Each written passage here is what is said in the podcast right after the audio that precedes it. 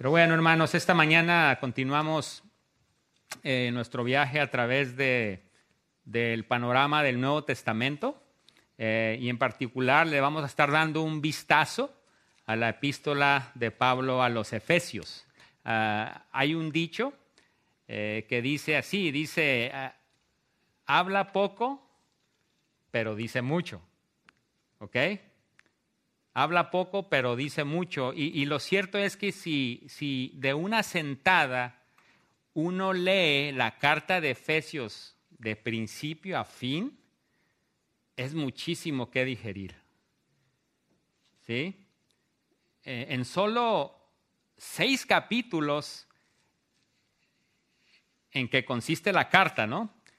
Nos proporciona, por así decirlo, un almacén de información y riquezas valiosas. Eh, algunos comentaristas concuerdan en que esta carta fue una de las favoritas del hombre de Dios de antaño bien conocido, Juan Calvino, quien predicó una serie de 48 sermones sobre este libro. Ustedes pensaron que Henry duró mucho. No, Juan Calvino 48 sermones, ¿sí? Eh, y algunos se han referido a Efesios como uno de los documentos, por así decirlo, más significativos que jamás se han escrito. ¿Sí? Eh, otros han considerado a este libro, escrito por Pablo desde Roma hacia el año 60 después de Jesucristo, como un, por así decirlo, un minicurso en teología centrado en la iglesia, ¿no? Pero tremendo el curso, ¿no es cierto? Es, ¿Qué teología encontramos acá? Eh, otros han apodado a este libro como el banco del creyente, la chequera del cristiano y la casa del tesoro de la Biblia. Porque, hermanos, habla a los cristianos de sus inmensas riquezas, herencias, por así decirlo, y plenitud en Jesucristo y en su iglesia. Y ahí está la clave. Dichas bendiciones son en Cristo Jesús. Más de 20 veces se hace alusión en este libro a la tremenda bendición de estar en Cristo Jesús, de estar en Él. Y hermanos, sin duda, e-, Efesios eh, presenta las doctrinas fundamentales de la fe cristiana de, una forma muy clara y asimismo práctica. Pero aún más que un libro de doctrina, Efesios destaca, por así decirlo, la soberanía de Dios en la salvación y, y, el alcance eterno del gran plan de Dios, por el cual los creyentes hemos sido sacados del lodo cenagoso por así decirlo, de las profundidades de la depravación y del pecado y llevados a la altura del gozo eterno y comunión con Dios. Es algo lindo, algo precioso eh, y por ello estamos muy agradecidos, sumamente agradecidos.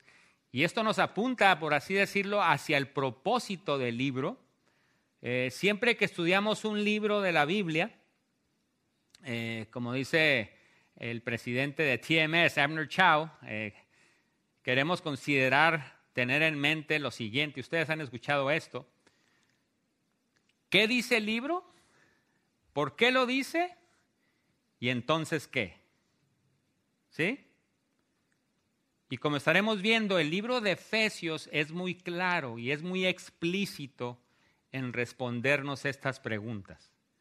Así que en resumen, el propósito del libro de Efesios es el siguiente. ¿Listos? Órale. Sí. Eh, el propósito es explicar la posición y el privilegio de los creyentes logrados para ellos por la gracia soberana de Dios. Explicar la posición espiritual y el privilegio de los creyentes logrados por ellos o para ellos por la gracia soberana de Dios. Ahora, no, termina ahí el propósito. ¿ok? Y lo sigue diciendo, y recordarles la práctica que debe seguir de ello como resultado. ¿Ok? O como dice Santiago, no queremos ser solamente oidores, sino hacedores. ¿Ok? Y recordarles la práctica que debe seguir de ellos como resultado, ¿no? ¿Sí? Eh, creo que todos aquí hemos escuchado el viejo y conocido refrán, de lo dicho a lo hecho, hay mucho trecho, ¿sí? Y hermanos, eh, con el cristiano no debe ser así, ¿ok?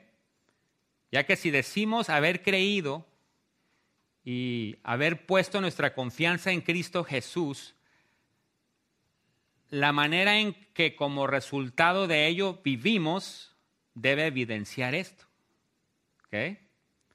En otras palabras, no debe haber una discrepancia entre lo que profesamos y lo, lo, que practicamos.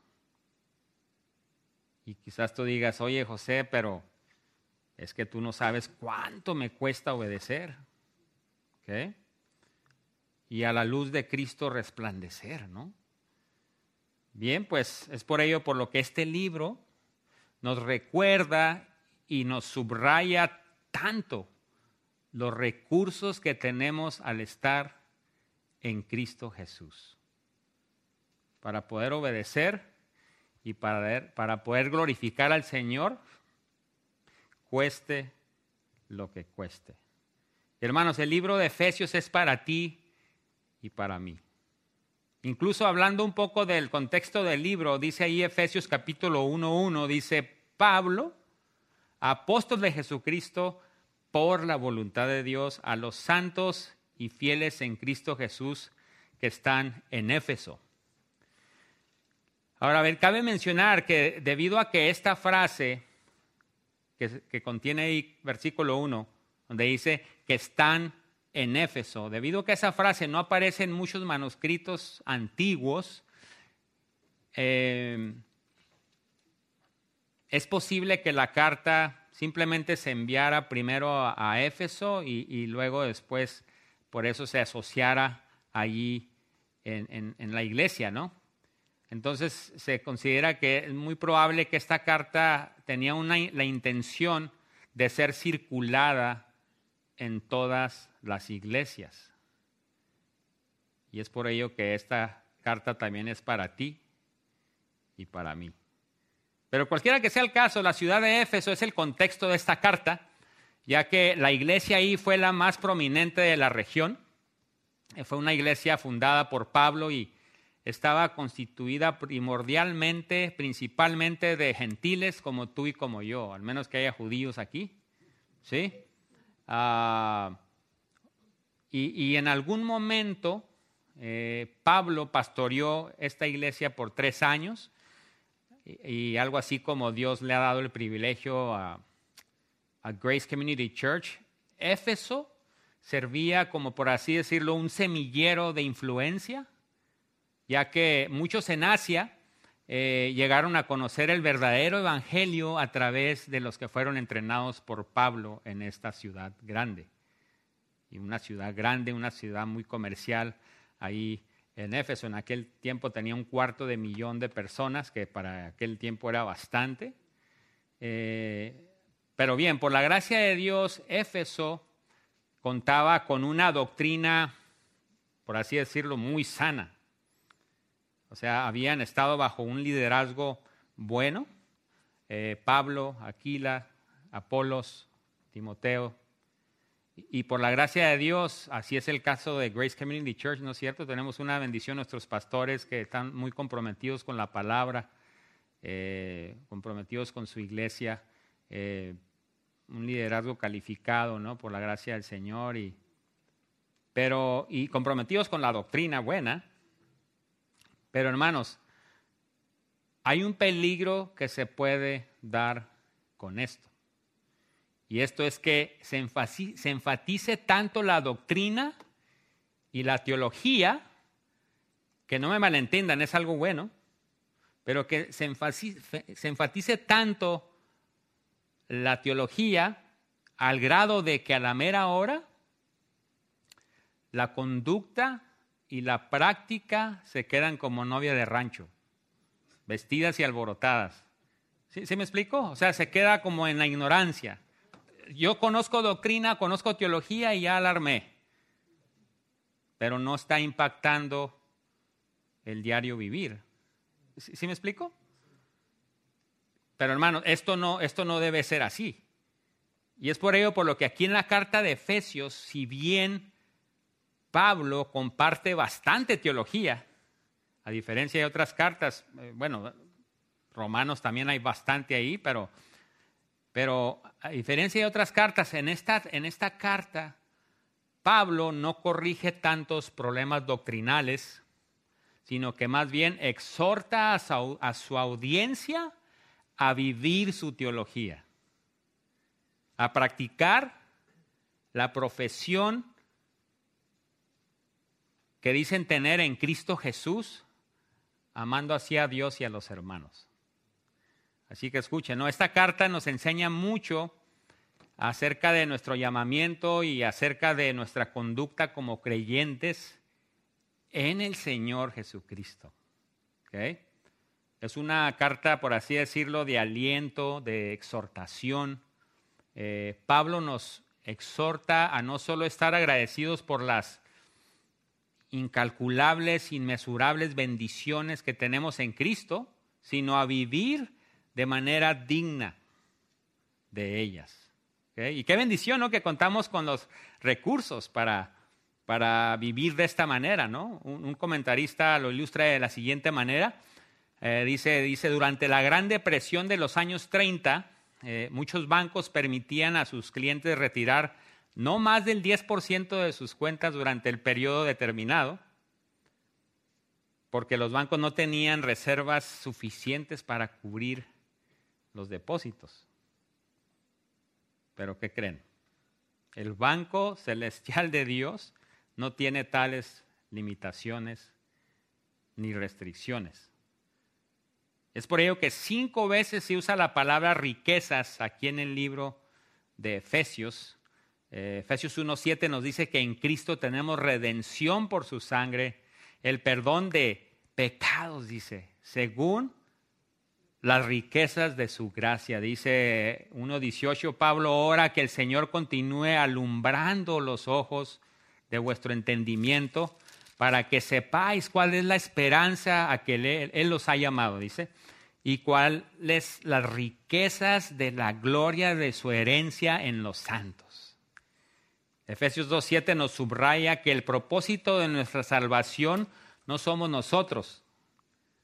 Dice 2.7 para mostrar en los siglos venideros las abundantes riquezas de su gracia en su bondad para con nosotros en Cristo Jesús. Hermanos, esta, esta riqueza que tenemos en, en Cristo Jesús es preeminentemente para glorificarle a Él. ¿Okay? En Efesios 3:8, refiriéndose al ministerio de Pablo a los gentiles, escribe el apóstol, me fue dada esta gracia de anunciar entre los gentiles el Evangelio, escuchen, de las inescrutables riquezas de Cristo Tremendo, ¿no, hermanos? Y por último, Efesios 3:16. De nuevo, Pablo ora de la siguiente manera, Efesios 3:16, para que os dé, conforme a las riquezas de su gloria, el ser fortalecidos con poder en el hombre interior por su espíritu. Ahora bien, escuchen, ¿no? Eh, no, no estamos hablando aquí de una varita mágica ni de alguna experiencia en la iglesia que de pronto nos fortalece, sino que estamos aquí hablando de un esfuerzo constante y sonante por parte del creyente de someter su mente, todo su ser a la palabra de Dios, la cual inevitablemente va a impactar la conducta. De manera que, hermanos, los recursos del Señor son más que suficientes. E-, esa es la maravilla de la misericordiosa provisión de Dios para sus hijos.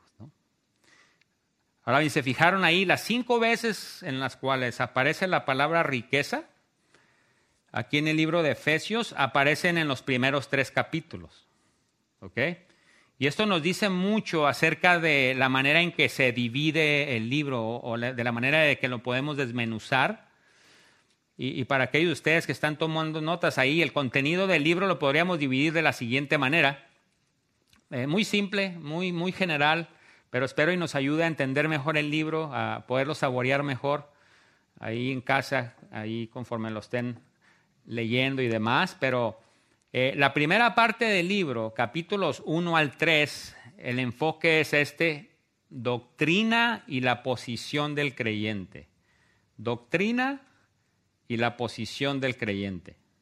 Y en la segunda parte del libro, capítulos 4 al 6, el énfasis es en deberes y la práctica del creyente. Deberes y la práctica del creyente. Así es que 1 al 3 es doctrina y la posición del creyente, 4 al 6, deberes y la práctica del creyente. Y es por ello por lo que, como vimos ahorita, ¿no? tocante las riquezas en Cristo Jesús, eh, eh, aparecen en los primeros tres capítulos, recordándonos eh, muy puntualmente que, hermanos, contamos con los recursos para vivir como Dios requiere. Contamos con los recursos para vivir como Dios requiere.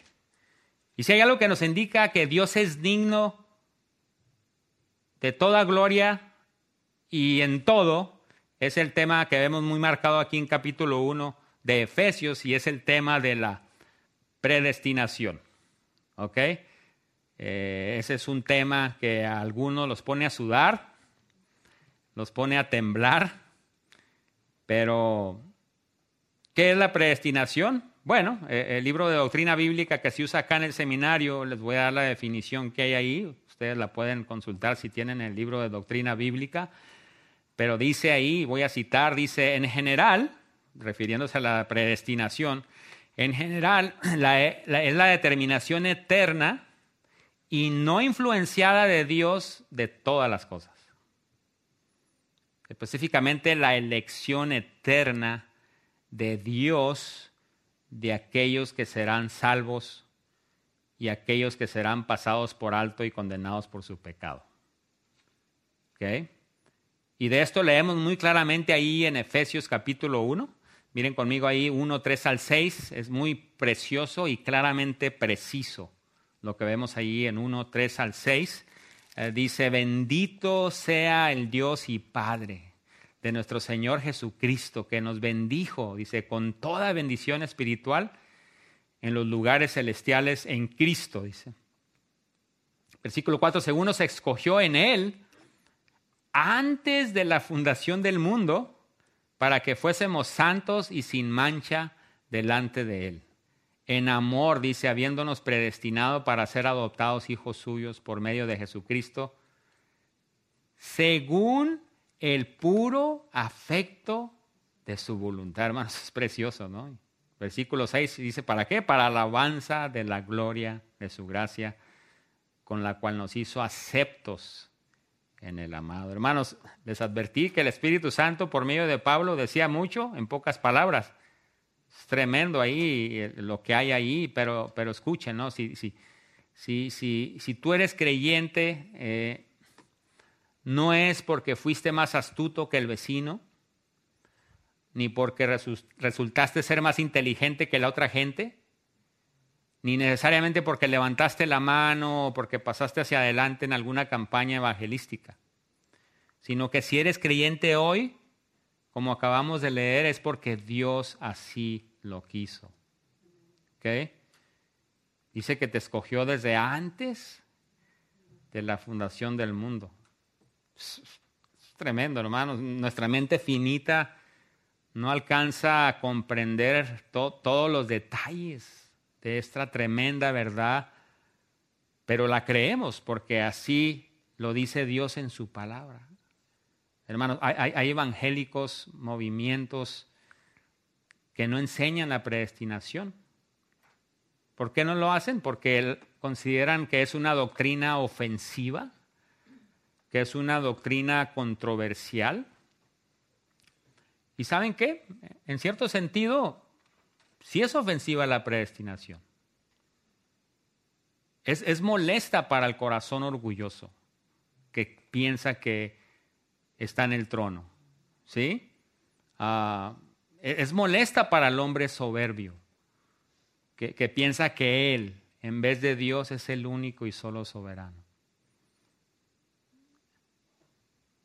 La escritura dice que Él nos escogió, nos predestinó según el puro afecto de su voluntad. Es, algo precioso, ¿no?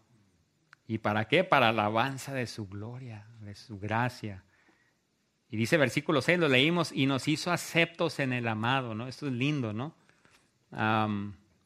Esto es precioso, ¿no? No es tanto que el pecador necesita aceptar a Cristo, como se suele decir, y no, no, no está mal que lo digan así, pero nada más estoy dando una perspectiva sino que uno es el que gracias a Dios ha sido acepto delante de Dios por medio de Cristo. ¿Sí me explico?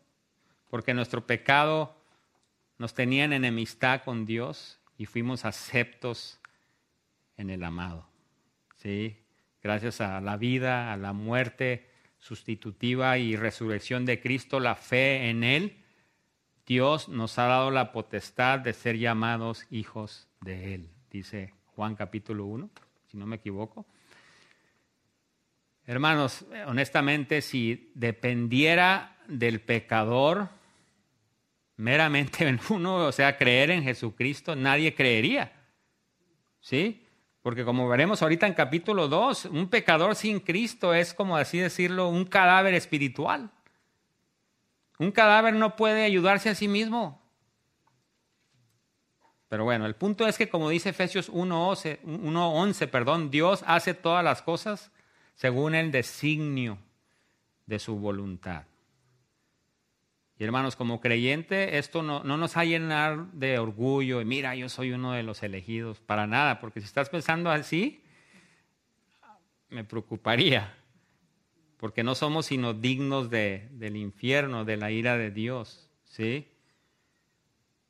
Pero lo que sí nos ha de llenar es de, gratitud, de, maravilla. Eh, ¿Y por qué digo esto? Bueno, pues porque la razón por la que el Señor ha puesto su amor en ti y en mí es porque, no es porque por nada bueno en nosotros, ¿sí me explico? No es porque nos hemos encomendado ante Él de alguna manera. La Escritura dice que todas nuestras obras, nuestras justicias son como trapos de inmundicia. ¿sí? De pie a cabeza estamos llenos de llagas, dice la escritura. Entonces, nos ha, ha puesto su amor en nosotros solo por el ejercicio de su libertad soberana. O sea, Él así lo determinó, porque así lo quiso. Ahora, Tengamos en mente, hermanos, es importante porque a veces ah, hay malos entendimientos en cuanto a la elección, en cuanto a la predestinación. Em, la elección, el hecho de que Él escoge desde antes de la fundación del mundo, esa es prerrogativa de Dios, no tuya ni mía. ¿Ok? Mientras una persona tenga aliento, hay esperanza, ¿no es cierto? Y oramos por esa persona, le rogamos a, esa persona que venga a Dios, le, rogamos a Dios que le conceda entendimiento, ¿no? ¿Sí?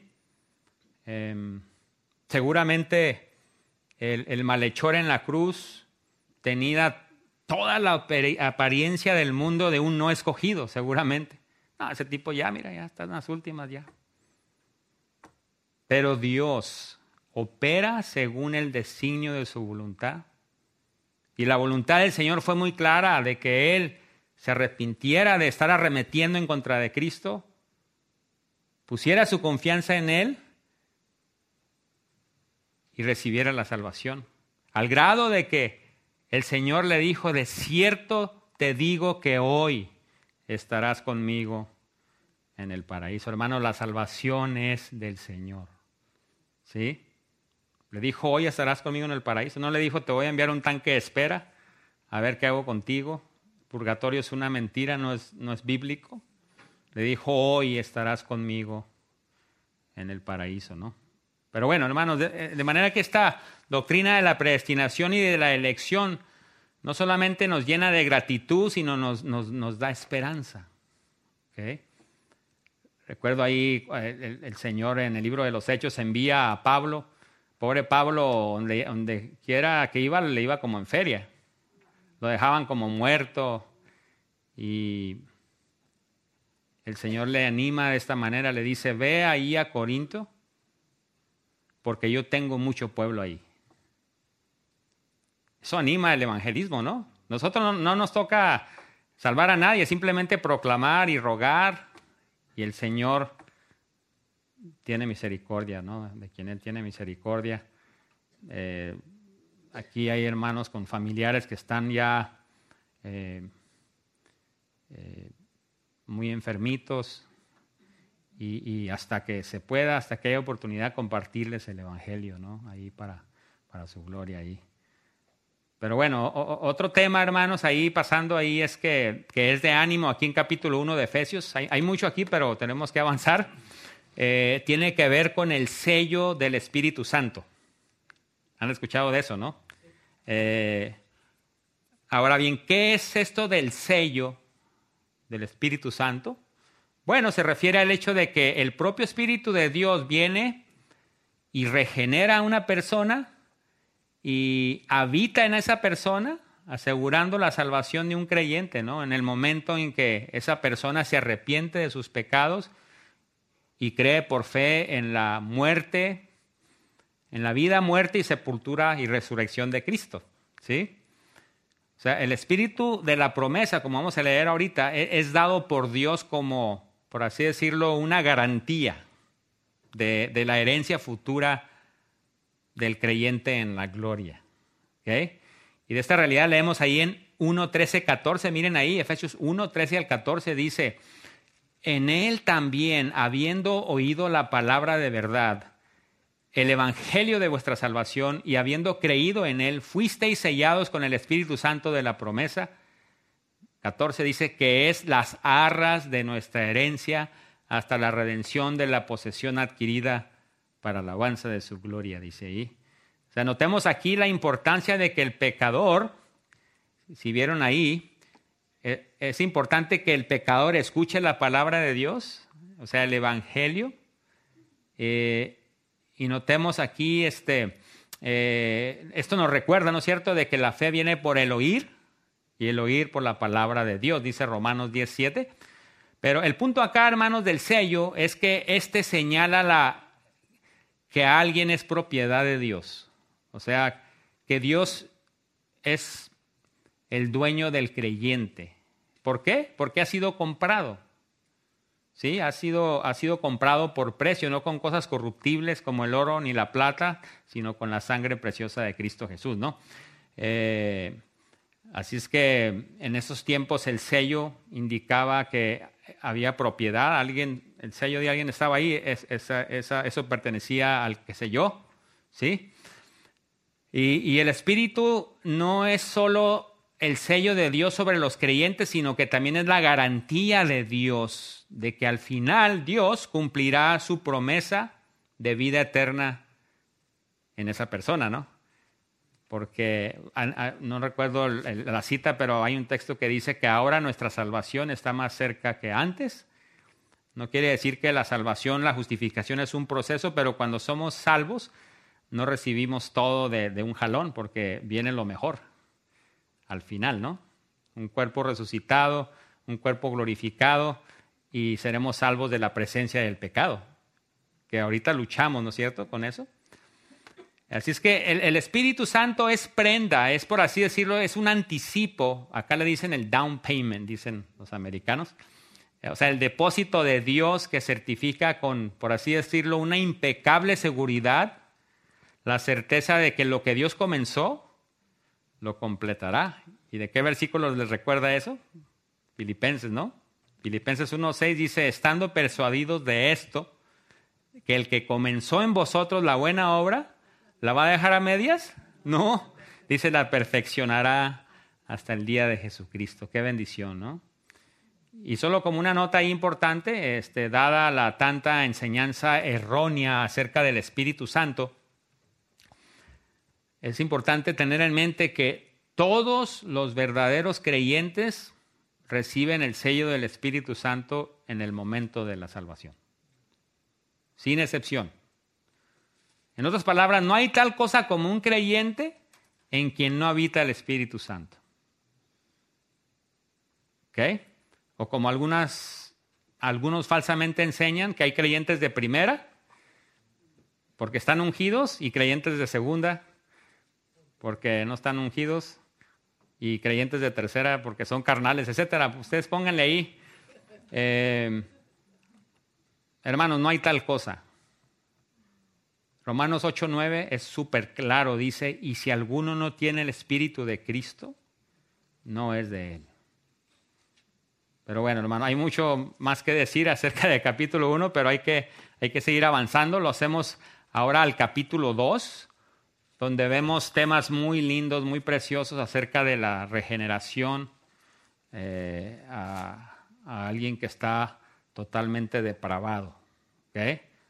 La regeneración tiene que ver con la obra del Espíritu Santo en, dar vida nueva a una persona pecadora, ¿sí? Por cuyo acto esta persona se arrepiente y llega a creer en Cristo, ¿ok? Y la depravación total, ustedes han escuchado, es la idea, la idea de que la pecaminosidad eh, afecta toda la naturaleza de una persona. O sea, cuando llegamos de niños, desde niños ya este, nacemos con la, con la naturaleza pecaminosa. Nacemos muertos espiritualmente hablando. Hay vida física, pero hay mortandad espiritual. Y no es que el niño lo echó a perder su entorno, sino que ya llegó defectuoso. ¿Sí me explico? Eh, y, pero estos conceptos los vemos ahí en HD, en Efesios 2, 1 al 10. Eh, se los leo y lo explico un poco ahí. Eh, dice el 1, dice, y Él os dio vida a vosotros cuando estabais muertos en vuestros delitos y pecados, en los cuales anduvisteis en otro tiempo siguiendo la corriente de este mundo conforme al príncipe de la potestad del aire, el espíritu que ahora opera en los hijos de desobediencia, entre los cuales también todos nosotros vivimos en otro tiempo en los deseos de nuestra carne, haciendo la voluntad de la carne y de los pensamientos, y éramos por naturaleza hijos de ira, lo mismo que los demás. Muchos cuando se habla de la predestinación, de la elección, y dicen, ¿y qué del libre albedrío? ¿Ok? Sí, sí tenemos libre albedrío, pero nada más para hacer los deseos de nuestra carne, para escoger nuestro pecado, pero no para escoger a Cristo. ¿Sí, me explico? Pero miren algo precioso ahí en versículo 4, dice, pero Dios. Eso es muy lindo, hermanos. Esas dos palabras son preciosas, dice, pero Dios, que es rico en misericordia por su gran amor con que nos amó, aún estando nosotros muertos en pecados, dice, nos dio vida. Juntamente con Cristo y por gracia sois salvos. Y juntamente con Él nos, resucitó y asimismo nos hizo sentar en los lugares celestiales con Cristo Jesús. Nos dio una mente que pone su mirada en las cosas de arriba y no en las de abajo. Y miren por qué lo hizo, versículo 7, para mostrar en los siglos venideros las abundantes riquezas de su gracia. Ya lo habíamos leído eso ahorita, ¿no? Y uno de mis textos favoritos dice, porque por gracia, versículo 8, por gracia sois salvos por medio de la fe, y esto no de vosotros, pues es don de Dios, no por obras, para que nadie se gloríe, porque somos hechura suya, creados en Cristo Jesús para buenas obras, las cuales Dios preparó de antemano para que anduviésemos en ellas. Es que José, no, eso de la predestinación, de la elección, no, no, eso no. Yo, yo creí, yo, me, yo mero. Pues aquí dice que Dios te dio la fe. ¿Sí me explico? O sea, todo apunta a Dios, porque dice la escritura que Él no comparte su gloria con nadie, ni sus alabanzas con esculturas.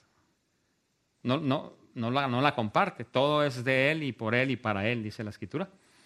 Entonces, e, es, algo precioso, ¿no? Este, e, e, esta porción aquí está repleta de verdades. Eh, pero como leímos, una persona sin Cristo, hermanos, es un cadáver espiritual. ¿Sí? ¿Por qué? Porque la escritura dice que para el hombre natural, para el hombre sin Cristo, para el hombre no regenerado, las cosas de Dios son necedad. Primera Corintios 2.14. Es por ello que toda consejería es preconsejería hasta que una persona cree en Cristo. Antes de la consejería hay que evangelizar a la persona. Que tenga misericordia, ¿no? Que el Señor tenga misericordia, ¿no? Y, realmente es tremendo, ¿no? Porque si, si, notaron aquí la regeneración, o sea, la vida que Dios da, el hombre es totalmente pasivo. ¿Ok? O sea, Dios es el único agente activo que produce la vida en la persona. ¿Sí? Ahora, no estoy echando por la ventana la responsabilidad del hombre, no me malentiendan. El hombre es responsable de creer, pero no puede creer al menos que Dios intervenga. Pero el que no cree es porque ha rechazado a Cristo. O sea, eso ni un teólogo honesto te lo puede decir cómo se conjuga si no lo creemos. Dios es soberano el hombre es responsable y lo creemos porque la escritura lo dice. Por eso rogamos, imploramos con la gente, venid al Señor. ¿Sí? O sea, Dios tiene que intervenir en el corazón de una persona para que la persona tenga entonces ojos para ver y un corazón para entender, para ver su pecado, lo grave de su pecado y para ver lo precioso de Cristo, ¿no? Y abrazarle, dejar su pecado y abrazar a Cristo como Señor y Salvador, ¿no? Eh, y es precioso ahí, dice, pero Dios. O sea, hermanos, todo, todo viene de parte del Señor, ¿no? Eh, ser miembro en la iglesia, el bautismo, o sea, ser un buen, una buena persona, entre comillas, un buen vecino, no tiene poder para traer salvación, solamente creer en Cristo Jesús. Ahora bien, es interesante porque ahí leímos que fuimos salvos no por obras, pero sí para buenas obras. ¿Notaron ahí eso en versículo 10? Eso es importante, ¿no? Porque va muy de acuerdo con la manera en que este libro se divide, que si creemos lo que Cristo ha hecho por un pecador y nos arrepentimos, ponemos nuestra confianza en Él, ahora vamos a apuntar nuestra vida hacia buenas obras. Pero no dice que somos salvos por buenas obras, pero dice que somos salvos para buenas obras. Hay un mundo de diferencia ahí. ¿Sí me explico? Em, me gusta cómo lo pone el pastor John, si no me equivoco, dice que cuando una persona pone su confianza en Cristo, eh, penalmente ha sido perdonado todos sus pecados, ¿no es cierto? O sea, ninguna condenación hay. Pero ahora eso se llama justificación, ¿no? Es, instantáneo.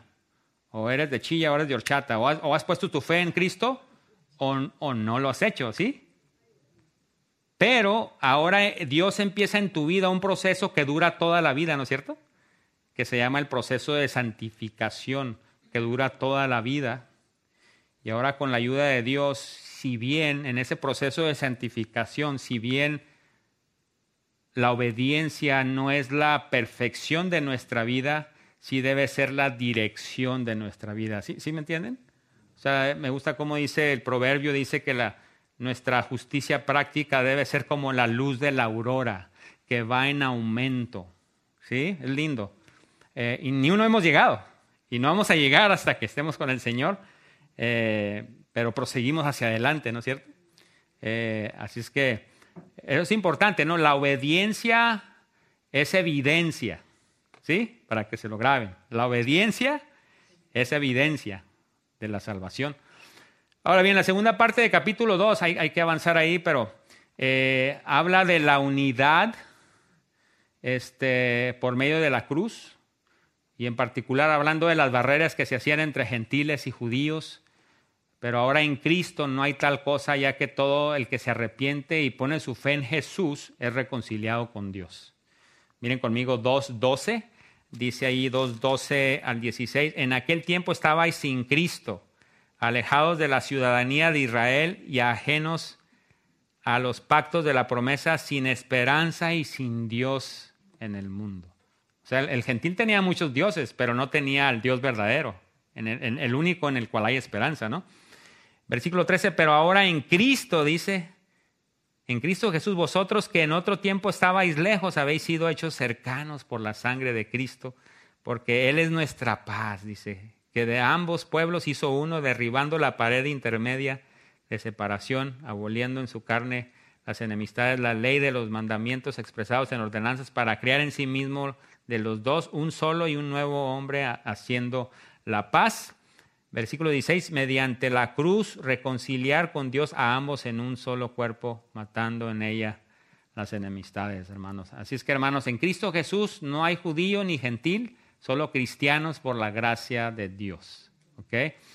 Ahora bien, antes de pasar al capítulo 3, no podemos pasar por alto eh, capítulo 2, versículos 19 al 21. Miren ahí del 19 al 21. Dice Así que ya no sois extranjeros, hablando de creyentes, ya no sois extranjeros ni advenedizos, sino conciudadanos de los santos y miembros de la familia de Dios. Uf. Bueno, eso es lindo, ¿no? Ya ahora en Cristo somos ciudadanos de la ciudad cuyo constructor es Dios, ¿no? Dice la escritura. ¿Sí? Eh, una ciudadanía que no se nos puede quitar ni arrebatar. Eh, y luego algo importante, dice el 20, dice, edificados, bueno, y somos parte de la familia del Señor, es una linda ahí, este, metáfora linda ahí eh, refiriéndose al cuerpo del Señor. Pero en el 20 es importante, hermanos, ahí este, se los leo, es un texto muy importante, dice, edificados, dice, sobre el fundamento de los apóstoles y profetas, siendo la principal piedra del ángulo Jesucristo mismo, en quien todo el edificio bien coordinado va creciendo para ser un templo santo en el Señor. Ahora, hermano, el versículo 20 es, importante por esto. Eh, si se fijan ahí, eh, Pablo eh, identifica a los apóstoles y a los profetas eh, como aquellos que estuvieron en la etapa de colocación de los cimientos de la iglesia. ¿Ok? O sea, y Pablo está indicando, al decir eso, está indicando acá que esos cargos em, se limitaban a las primeras etapas de la historia de la iglesia. ¿Ok? Que la iglesia nació en, Pentecostés, ¿no? ¿Sí? Entonces, los cimientos, ustedes saben, hay, mucha gente aquí quizás que se dedica a la construcción, no sé. Eh, yo nada más construyo sándwiches y hamburguesas, pero, pero sé que algunos aquí le saben bien, le, inteligen a la, a la, construcción y, y, no empiezas poniendo el techo primero, sino em, se empieza con el cimiento, ¿no? Y, y los cimientos de, de, un edificio se ponen de una, como dicen los colombianos, o sea, listo y ya, ¿no? O sea, al comienzo de la construcción, ¿sí? Y así bien, hermanos, escuchen, la era de los apóstoles y profetas ocurrió al comienzo de la historia de la iglesia. Y no se ha repetido desde entonces, es importante. Así que si una iglesia te dice que tiene profetas, eh, es algo que preocuparía bastante, ¿no? Eh, quizás salir, salir, corriendo de ahí. Eh, pero bueno, nada más es un comentario y el pastor Josías ha enseñado sobre este tema, lo pueden buscar en el, sitio. Y hay muchas enseñanzas de esto, pero, pero es importante, hermanos, porque ya tenemos todo el canon de la escritura aquí. Ah, dice la escritura que es suficiente para todo, para todo lo concerniente a la vida y la piedad. Y qué bendición, ¿no? Es un privilegio tener la escritura. Eh, pero bueno, este Efesios 3, 5 al 6, miren cómo dice que habla, de lo mismo, de, esta, de este cimiento, ¿no? de esta, eh, la importancia de esto. Dice, dice 3, 5 al 6, dice, misterio que en otras generaciones no se dio a conocer a los hijos de los hombres, como ahora es revelado a sus santos apóstoles y profetas por el Espíritu, que los gentiles son coherederos y miembros del mismo cuerpo y copartícipes de la promesa en Cristo Jesús por medio del Evangelio. Ahora escuchen, si se fijaron ahí, dice que no se dio a conocer a los hijos de los hombres como ahora. No está diciendo que de plano no se dio a conocer, pero si no, no, se, no se dio a conocer tan explícitamente, tan claro como ahora, de que no hay judío ni gentil, sino solamente en Cristo, ¿no? Porque la escritura es clara. Desde, desde, desde antaño, cuando el Señor llama a Abraham y le da ciertas promesas, eh, le da ciertas promesas y le dice, en ti serán benditas algún, nada más la nación de Israel, no, dice todas las naciones, porque por medio de ellos iba a venir el Mesías, ¿cierto?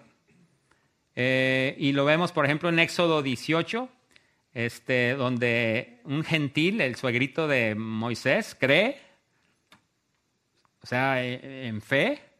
Señor, el Señor siempre, el plan de redención es el mismo, pero nosotros tenemos más, eh, más este, ya tenemos toda la revelación acá, tenemos cierto privilegio, ¿no?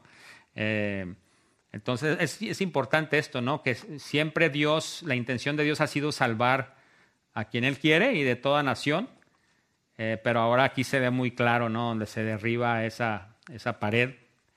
Uh, pero bueno, nada más para que lo tengan en mente ahí, eh, el, Dios del Antiguo Testamento no es uno y luego otro es el del Nuevo Testamento. Dios es el mismo ayer, hoy y por los siglos. Eh, hay que tener eso muy en mente. Pero bueno, este, notemos que antes de pasar de la doctrina a la práctica, ¿hasta qué hora tenemos? ¿A las 12? A dos y media, ok. Ya me había asustado. Este, notemos que antes de pasar de la doctrina a la práctica, dijimos que debes, debe seguir como resultado de haber creído, ¿verdad? Tan preciosas verdades. Eh, noten esta oración hermosa de Pablo ahí al final de Efesios 3. Miren conmigo 3.14. Dice, por esta causa doblo mis rodillas ante el Padre de nuestro Señor Jesucristo, uh, de quien toma nombre toda familia en los cielos y en la tierra, para que os dé, conforme a las riquezas de su gloria, el ser fortalecidos con poder en el hombre interior por su espíritu. Lindo ahí, eso es importante, hermanos, porque para vivir una vida como Dios quiere, se tiene que empezar adentro, ¿cierto? O sea, el, corazón, dice la escritura, es eh, del corazón mana la vida, ¿no? Uh, sobre toda cosa guardada, guarda tu corazón, porque de él mana la vida. Entonces, eh, por eso esa oración es súper linda, súper importante, ¿no? Eh, conforme estamos y vamos a pasar de la doctrina a la práctica, ¿ok? Y lo dice el 17, para que habite Cristo por la fe en vuestros corazones, ahí va otra vez al interior, eh, a fin de que arraigados y cimentados en amor, seáis plenamente capaces de comprender con todos los santos cuál sea la anchura, la longitud, la profundidad y la altura y de conocer el amor de Cristo que excede todo conocimiento para que seáis llenos de toda plenitud, para que seamos más como el Señor. Y dice versículo 20, un texto que nos anima muchísimo, dice, y aquel que es poderoso para hacer todas las cosas mucho más abundantemente de lo que pedimos o entendemos, según el poder que actúa nosotros. Hermanos, Pablo eh, sabía en quién había creído, ¿no? Sí, y es algo precioso, ¿no? O sea, está llevando al pueblo, a, la iglesia, a estar confiando en el que es el omnipotente, ¿no? Eh, pero bueno, ahí recapitulando, dijimos que el libro de Efesios se divide de la siguiente manera, capítulos 1 al 3, doctrina y la posición del creyente, capítulos 4 al 6, deberes y la práctica del creyente, ¿sí? Así es que capítulos 1 al 3 nos subraya en cierto sentido que contamos con los recursos necesarios necesarios para vivir como Dios requiere. ¿Ok? Y esta división y transición la vemos muy marcada aquí al inicio de Efesios capítulo 4. Es lindo aquí, miren, miren ahí 4 versículos 1 al 2. Dice ahí, este, dice, yo pues, dice Pablo, como transicionando, dice, yo pues, preso en el Señor, os ruego que andéis como es digno de la vocación con que fuisteis llamados con toda humildad y mansedumbre, soportándoos con paciencia, con paciencia los unos a los otros en amor. En amor. Eh, es interesante que Pablo hace alusión ahí a, que está preso, porque lo estaba. Él estaba preso en Roma cuando escribió este libro. Eh, no nos dice el texto, pero quizás deseando eh, recordar a su lector que la obediencia cuesta. Ah, y sabemos que Pablo, Pedro y otros a lo largo de la historia de la, de la redención, la obediencia les ha costado la vida. ¿sí? Y Y si se fijaron ahí, este versículo 2 terminó diciendo, soportándonos con paciencia los unos a los otros en amor. Eh, antes que se me olvide, porque no sé si lo tengo notado más acá, pero 19 eh, veces se menciona amor aquí en la, en la carta de Efesios. Ah, y, es importante eso porque ah,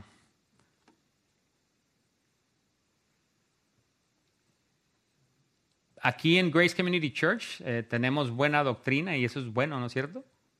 Ah, pero algún peligro que puede surgir con eso es de que la doctrina se, vuelva fría, eh, inamorosa, eh, y es justamente lo que ocurrió con Éfeso, ¿no? Porque 35 años después, ustedes han leído el libro de Apocalipsis, que el Señor reprende, regaña al pueblo de Éfeso porque han dejado su primer amor. ¿no? Entonces que el Señor nos guarde ¿no? de eh, la doctrina que, que, nos impacte en el diario vivir y en el obedecer y en el amar a los hermanos y al Señor. ¿no? pero bueno, hermanos, quise decirlo porque no quería que se me olvidara. Pero em, eh, hay mucho que decir en este capítulo, pero cuatro, pero este, ustedes lo pueden leer en casa, pero en, versículo 7 de capítulo 4 habla de que ah, el Señor ha dado dones a, todo creyente y nadie sale sobrando en la iglesia, hermanos. Y ahorita vamos a ver eso. O sea, por eso es la importancia de congregarnos, estimulándonos al amor, a las buenas obras, porque cada creyente a cada creyente le ha sido dado un don que es para la edificación del cuerpo. ¿Ok? Eh, pero no podemos pasar por alto 4, 11 al 16, dice. Este, ya vamos terminando. Eh, es un texto precioso. Eh, dice, y él mismo, o sea, el Señor, él mismo constituyó a unos apóstoles, a otros profetas, a otros evangelistas, a otros pastores y maestros, a fin de perfeccionar a los santos para la obra del ministerio y para la edificación del cuerpo de Cristo. Hermanos, o sea, el, cristianismo no es, por así decirlo, disculpen la, palabra, no es un deporte de espectadores. ¿Ok? O sea, la obra del ministerio es de todos. Y por ello eh, aprendemos, no se trata de nada más calentar la banca, de ser una esponja recibiendo enseñanza, queremos ser un conducto por medio del cual fluye la bendición de Dios hacia otros, ¿no? Claro, queremos internalizar primero la palabra de Dios con la ayuda de sí, hermano. Cuando habla de los santos, está hablando de De, los creyentes, sí. De una persona que ha puesto su confianza en el Señor. ¿Ok? Eh, preciosa es la muerte de sus santos, dice la escritura en un salmo se refiere a aquellos que han puesto su confianza en, Cristo Jesús. Este, pero bueno, ahí, este, la obra es de todos, o sea, el Señor nos está, este, estamos siendo capacitados para la obra del ministerio, para ser este, usados por el Señor. Eh, y, qué privilegio, ¿no? Es un privilegio. Eh, agradecemos a Luis, a Josías que nos instruyen nos enseñan y, bueno, agradecidos con el Señor por ellos.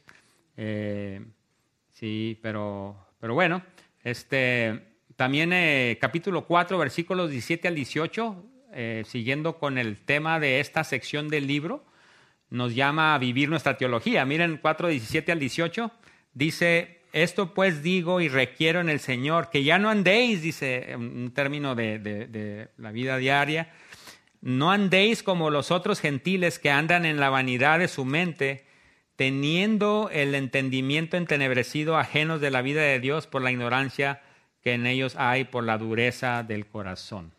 Ahí, está, ¿no? Por eso rogamos a pecadores, porque el corazón es duro, duro, ¿no? Ah, y, de nuevo, hermanos, o sea, esto de que nos llama el Señor a, vivir de cierta manera, eh, repito, ¿no? Este, ah, no hay una varita mágica para esto sino que se requiere la ayuda de Dios echando mano de los recursos que el Señor generosamente ha provisto para sus hijos, ¿sí? Ah, y con la ayuda de Dios ocupándonos de nuestra salvación con temor y temblor, ¿no es cierto? Dice Filipenses. Eh, dice la escritura, Dios pone tanto el querer como el hacer, ahí está la soberanía de Dios, la gracia soberana de Dios. Y luego ahí enseguida dice, ocupados de vuestra salvación con temor y temblor, vemos la responsabilidad del hombre, ¿cierto? Ambas cosas son verdad y las creemos, ¿no? Entonces, hay que echar manos de los recursos que Él generosamente ha provisto y con la ayuda de Dios eh, eh, siguiendo hacia adelante en la santificación práctica, ¿no? O sea, es un proceso de avance con la ayuda de Dios. Eh, y, cuál es el proceso? Ahí lo tenemos en 4.22 al 32. Miren, ahí es lindo este texto. muchos le llaman, el, es el, el, quitarme, el desvestirme y el vestirme de algo, ¿sí? Y todo es motivado ahí por el Señor. Miren, 22 al 32 dice, en cuanto a la pasada manera de vivir, despojaos del viejo hombre que está viciado conforme a los deseos engañosos, y dice, y renovados en el espíritu de vuestra mente, y vestidos del nuevo hombre, y creados según Dios en la justicia y santidad de la verdad. Así es que, hermanos, es un proceso que eh, tiene dos pasos, ¿no? Como un paso que se usa en Texas, le llaman two-step. Hay que desvestirnos del viejo hombre y no quedarnos nada más ahí. Sí, porque si no nos quedamos a, medias. sale peor el remedio que el mal después. ¿Sí? Sino que nos desvestimos del viejo hombre y nos vestimos de algo más. En otras palabras, huimos de aquello que corrompe pero nos vamos hacia aquello que santifica. ¿sí? Eh, y ahí, ahí nos lo ilustra la escritura. Miren, el 25 dice, por lo cual desechando la mentira, ese es el despojarme. Ahora dice, hablar verdad cada uno con su prójimo. Eso es el vestirme. ¿Sí, sí, me explico? Ah, porque somos miembros los unos de los otros. Dice, airaos, pero no pequéis, no se ponga el sol sobre vuestro enojo. Versículo 28, miren, ahí vemos el proceso muy claramente. Dice, el que hurtaba, no hurte más, sino trabaje haciendo con sus manos lo que es bueno. ¿Okay? No digan, no digan, como dijo una vez un hermano ahí que estaba enseñando sobre este tema, decía, ¿cuándo es que el ladrón deja de ser ladrón? Cuando deja de ladrar, dijo. Porque estaba aprendiendo español y es, es una historia real, pero no voy a decir quién, porque pero eh, fue muy chistoso y, los, oyentes le decían, no, no, y él, sí, ¿cómo no? O sea, que se repitiera, ¿no? Y que dejaran de hurtar y trabajar, pero es que él conectó los cables y, y cierto, si yo estuviera aprendiendo el idioma, diría, bueno, ¿cuándo deja de ser ladrón? Pues cuando deja de ladrar. Es interesante eso, ¿no? Pero bueno, pero ahí para que se recuerden del proceso, hay que dejar de hurtar y luego ponerme a trabajar, ¿sí? Dice la escritura.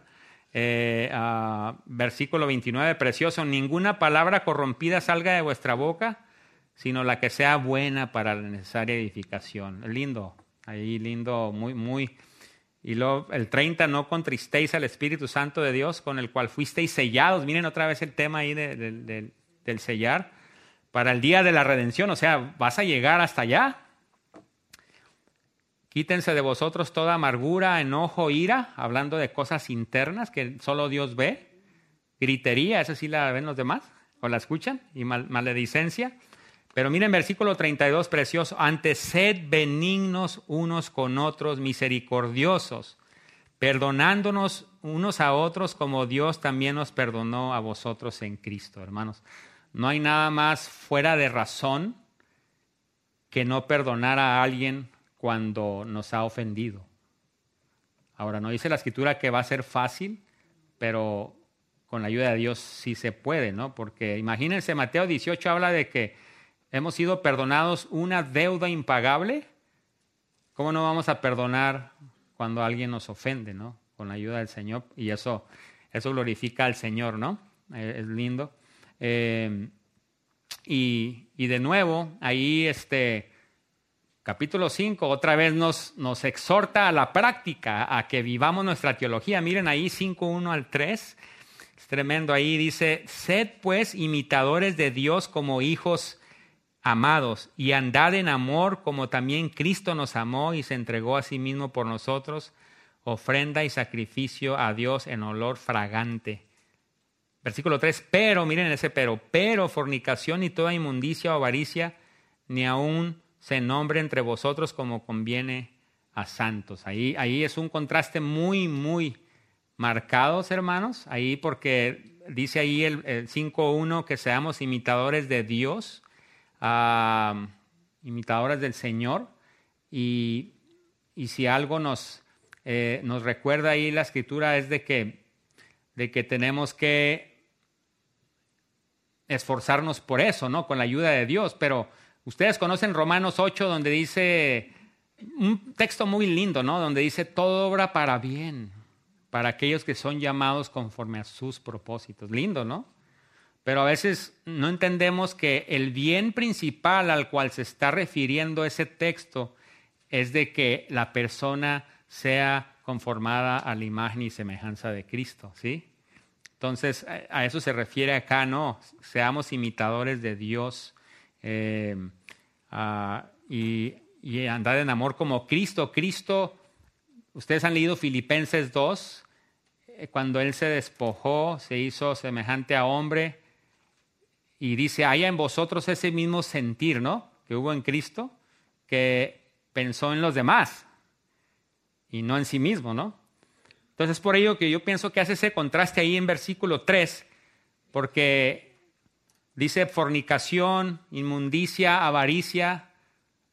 Esos pecados, todo pecado sexual, por ejemplo, eh, tiene como raíz la avaricia, em, el egoísmo, ahí muy presente, ¿no es cierto? Porque el pecado sexual no está pensando en los demás, ¿no es cierto? Sino está pensando en sí mismo. Es por ello que incluso en la escritura habla, si no me equivoco, 1 Corintios 7 creo habla de que eh, eh, eh, la relación íntima debe ser para satisfacer al cónyuge, no a sí mismo, porque ese es, el diseño de Dios. Y aquí todo pecado sexual está pensando en el yo. avaricia, codicia y egoísmo. Esa es la raíz del pecado, ¿no es cierto? Entonces, para atacar un pecado bien hay que atacarlo en la raíz. Entonces aquí vemos ahí muy marcado que todo tiene que ser, el combustible detrás de todo tiene que ser lo que Cristo hizo por pecadores. Nos amó no por merecedores, sino porque se despojó a sí mismo pensando en los demás antes que en sí mismo. ¿no? Es, algo, es algo precioso, ¿no? Eh, así es que...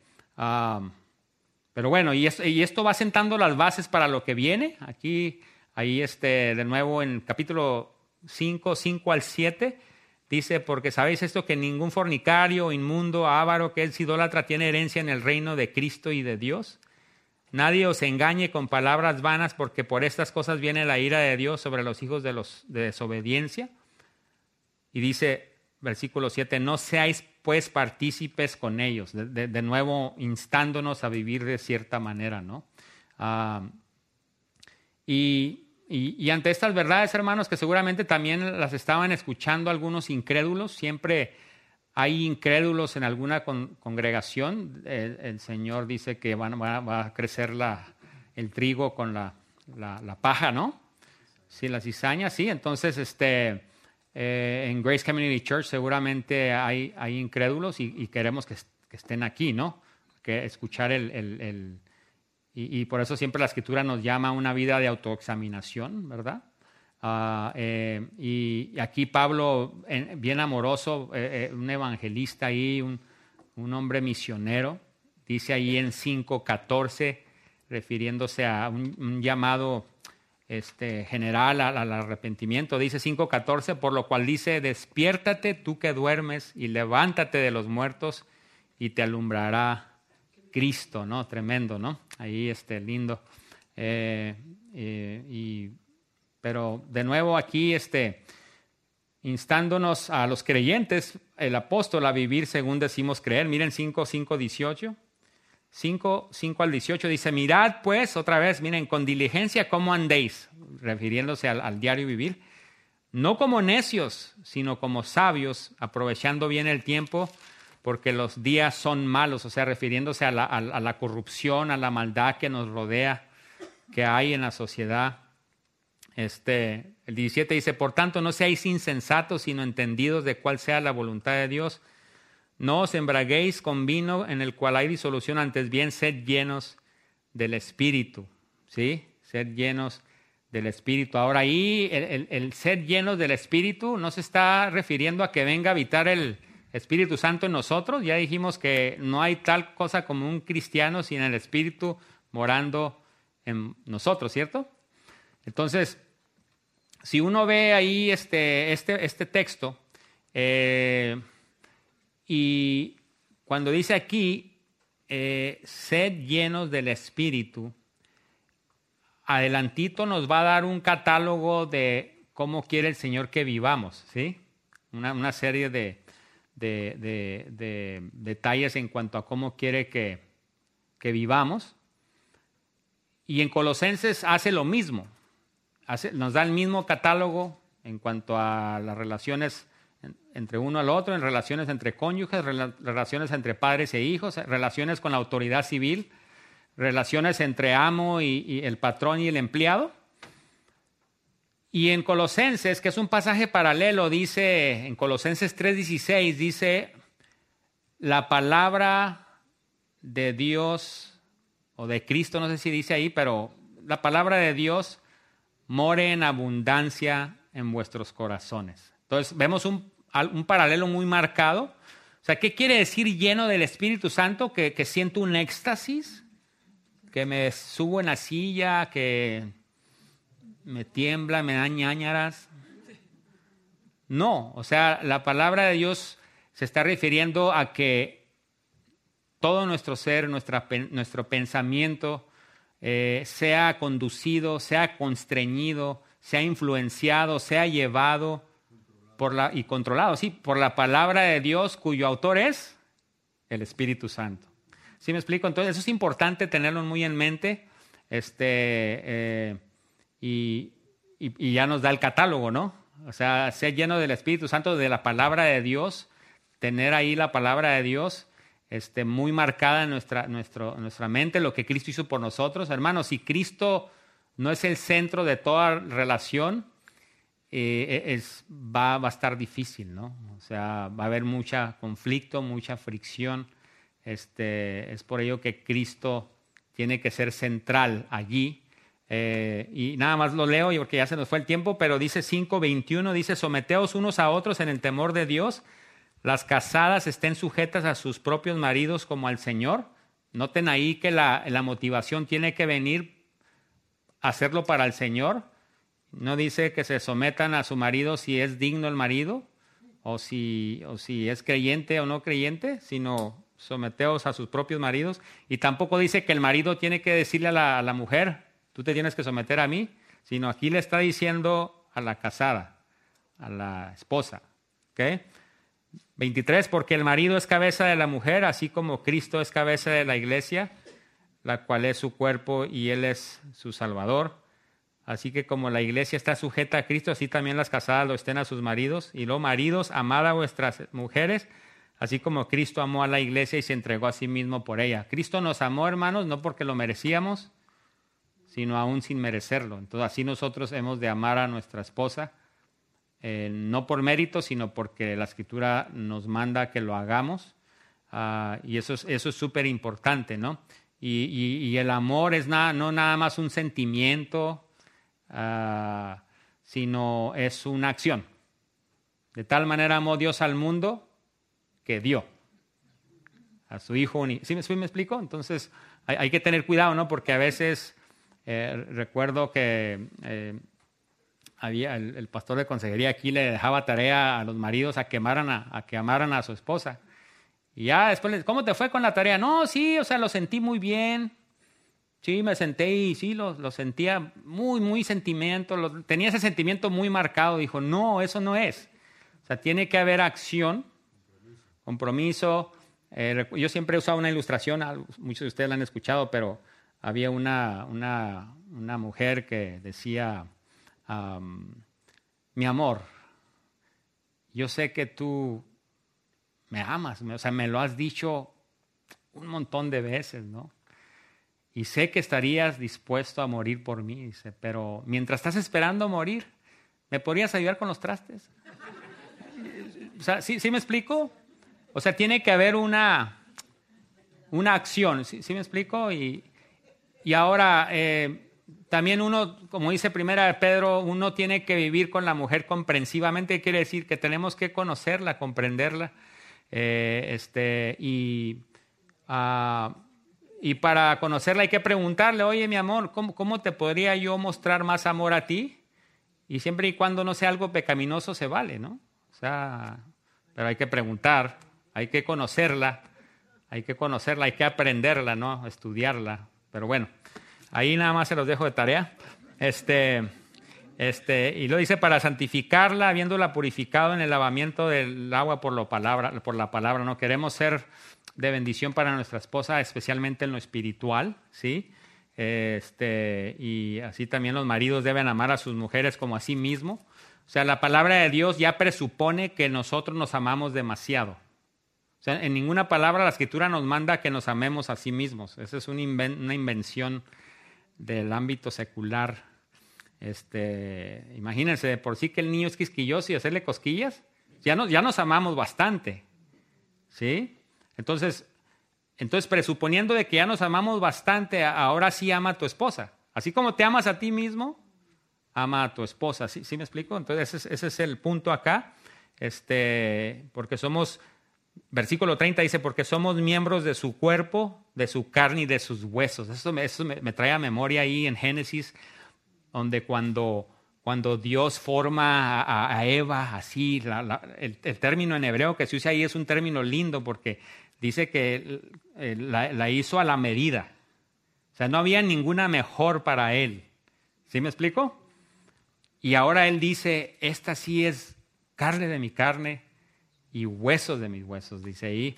Y, eso hace alusión, hermanos, a, un pacto, ¿no? Cuando David estaba siendo coronado, eh, se está haciendo un pacto y menciona eso mismo. Y ustedes saben, en el Antiguo Testamento, cuando se hacía un pacto, se partía un animal por la mitad, se, se ponía así, y los que estaban haciendo el pacto caminaban por el medio, ¿cierto? Como decir, yo voy a ser fiel y comprometido a este pacto, así como decía Jorge, comprometido a este pacto, y si no cumplo, que me pase lo que le pasó a esos animales. ¿Sí me explico? E, y así le llama la escritura al matrimonio, ¿sí? En otras palabras, de que nos importe tanta nuestra relación con nuestro cónyuge, de que me importa más que mi vida misma. E-, esa es, la idea aquí en la escritura, hermanos. Ah, es algo lindo, ¿no? Este, y hermanos, y, el matrimonio, eh, si bien es cierto, es una, muchos dicen, no, yo no me caso porque es una gran responsabilidad, pero porque están pensando en la renta, están pensando en la comida, etcétera. Pero hermano, eso es lo último en que debes pensar. Sí es una gran responsabilidad, pero ¿saben por qué?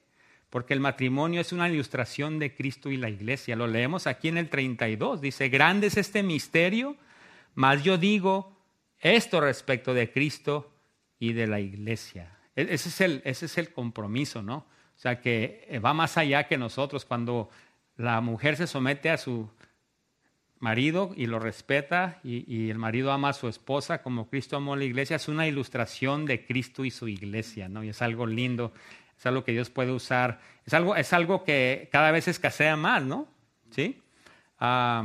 pero bueno, hermanos, ahí ya se fue el tiempo, pero ahí les dejo de tarea ahí el, la armadura, pero simplemente quería comentar algo. La armadura es algo precioso, o sea, pero estudiando yo lo de la armadura ahí de manera ahí este, panorámica, me viene a la mente, o sea, cada, cada pieza de la armadura está haciendo alusión a la doctrina, a la teología. Por ejemplo, habla de la verdad, ceñidos con la verdad, habla de, la coraza de la justicia, ¿no? La justicia de Cristo que ha venido hacia nosotros y ahora por consiguiente queremos tener justicia práctica. Habla del evangelio verdadero que puede restringir la carne, el calzado del evangelio. Habla del escudo de la fe, o sea, no, no está hablando de la fe eh, salvífica en sí, sino está hablando de la fe que tenemos en Dios, quien es poderoso para no tentarme más allá de lo que puedo resistir, dice 1 Corintios 3. O sea, el yelmo de la salvación se refiere a la seguridad de la salvación. O sea, todo, todo apunta a la doctrina que debe impactar nuestra práctica, ¿sí? Y todo debe estar permeado, hermanos, por una vida de oración de acuerdo a 6, 18 y 19. Pero bueno, hermanos, que el Señor nos ayude y a, orar como Pablo. Ahí al final, en 6, 18 al 19, Pablo ora. Eh, algo muy lindo y con eso terminamos. Dice, orando en todo tiempo, con toda oración y súplica en el Espíritu y velando en ello con toda perseverancia y súplica por todos los santos, dice. Y lo miren con lo que pide para él. Dice, versículo 19, y por mí, para que me saquen de la cárcel, ¿no? No dice eso, miren, versículo 19 dice, y por mí, a fin de que al abrir mi boca me sea dada palabra para dar a conocer con denuedo el misterio del Evangelio. Oremos, hermanos. Señor, te damos gracias por este tiempo, gracias por este, uh, este panorama eh, de vuelo de águila que nos permitiste dar a estas verdades tan profundas, tan sustanciosas, Señor, y oramos que estén impactando nuestro corazón de cual mana la vida, Señor, y que podamos vivir de una manera digna del Evangelio, Señor. Bendice a cada persona aquí presente, Señor, e incluso si hay alguien aquí quien no te conoce como Señor y Salvador, que puedan tener en mente que tú eres un Dios quien se deleita en salvar a pecadores para tu gloria, Señor, y, y conformarnos cada vez más a la imagen y semejanza de Cristo. Señor, bendice el resto de nuestro día. Eh, y que te glorifiques tú en todo, Señor. Te lo pedimos en el nombre de Cristo Jesús. Amén.